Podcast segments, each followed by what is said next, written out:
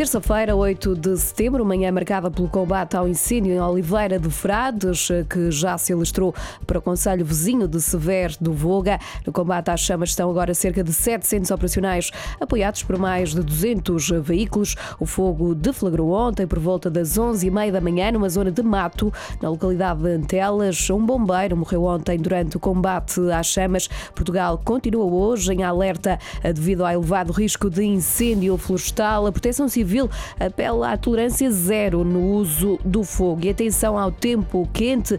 Oito distritos estão hoje sob aviso amarelo do IPMA. Em causa Viana do Castelo, Braga, Porto, Aveiro, Coimbra, Leiria, Santarém e Lisboa. As máximas podem chegar hoje aos 38 graus em Santarém.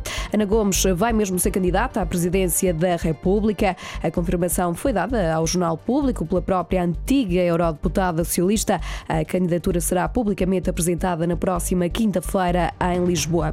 Começam hoje a ser julgados no Tribunal Criminal de Lisboa oito portugueses suspeitos de pertencerem ao autoproclamado Estado Islâmico.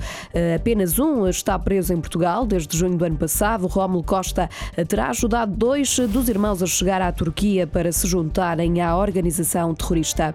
Segurança Rodoviária, GNR e PSP iniciam hoje uma campanha sobre o uso de dispositivos de segurança. Vão alertar para a importância do uso do cinto de segurança, cadeirinhas para crianças e capacetes. A campanha Sinto-me Vivo vai decorrer até 14 de setembro em todo o país.